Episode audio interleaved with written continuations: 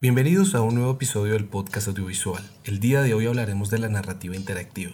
La narrativa interactiva es una forma de contar historias que reaccionan a la aportación de su receptor. Este tipo de narrativa se adapta a diferentes medios, pero siempre le da a los lectores, espectadores o jugadores la opción de elegir en cierta medida el rumbo de la historia.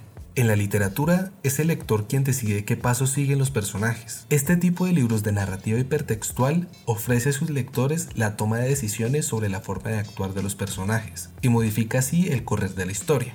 La historia está narrada en segunda persona como si el lector fuera el protagonista del libro. Al finalizar algunos capítulos se ofrece a los lectores diferentes opciones para seguir la trama. Cada opción envía al lector a una página distinta dentro del libro.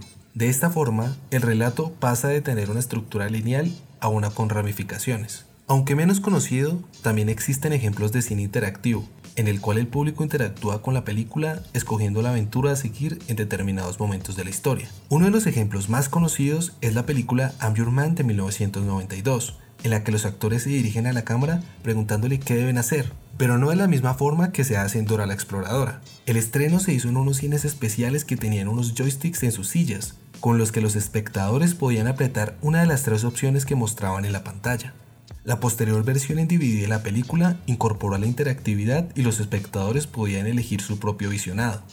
Ahora ya incluso tenemos series y películas interactivas en Netflix, como El gato con botas, atrapado en un cuento épico, o también Minecraft Story Mode, y una de las más famosas de esta plataforma, Black Mirror, Bandersnatch.